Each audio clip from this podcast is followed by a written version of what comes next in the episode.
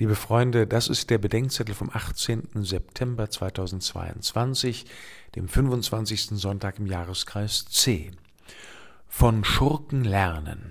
Lukas 16, 1 bis 13. Mal ehrlich. Es gibt Menschen, mit denen ich ungern zusammen bin. Zum Beispiel mit Leuten, die offensichtlich die Unwahrheit sagen, denen es nur um sich selbst geht oder die ungeniert auf Kosten anderer leben, mit Leuten, die daran nichts ändern und sich von niemandem etwas sagen lassen wollen. Warum bin ich mit denen ungern zusammen? Ich werde ungern belogen und betrogen.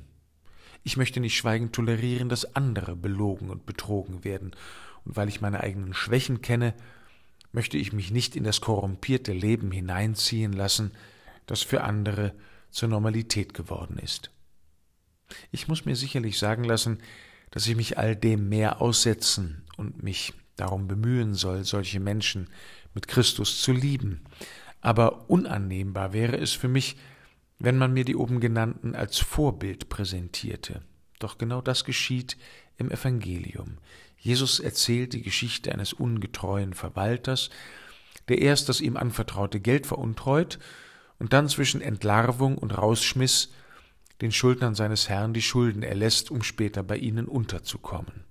Schließlich heißt es, Jesus lobte den ungerechten Verwalter, weil er klug gehandelt hatte. Worin besteht denn die beispielhafte Klugheit dieses Mannes? Jesus lobt nicht die Egozentrik und die Untreue des Verwalters. Er lobt die Klugheit, mit der der Mann seine Lage erkennt und die Findigkeit, mit der er seine Ziele erstrebt und erreicht.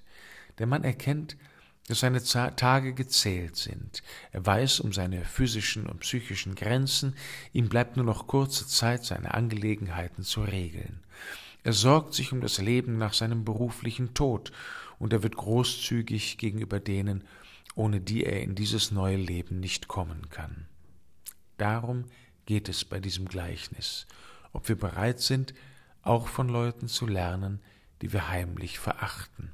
Angenommen, ich würde mich mit der gleichen Hellsichtigkeit meiner Grenzen stellen wie der untreue Verwalter aus dem Gleichnis. Angenommen, ich hätte seine Großzügigkeit gegenüber den Armen und Kranken, mit denen ich einmal bei Gott ankommen soll. Angenommen, ich würde mit der gleichen Kraft und Findigkeit in das Leben investieren, das der Tod uns nicht nehmen kann. Das wäre besser um mich und meinen Weg mit Gott bestellt lernt von den Schuften, auf die er herabschaut.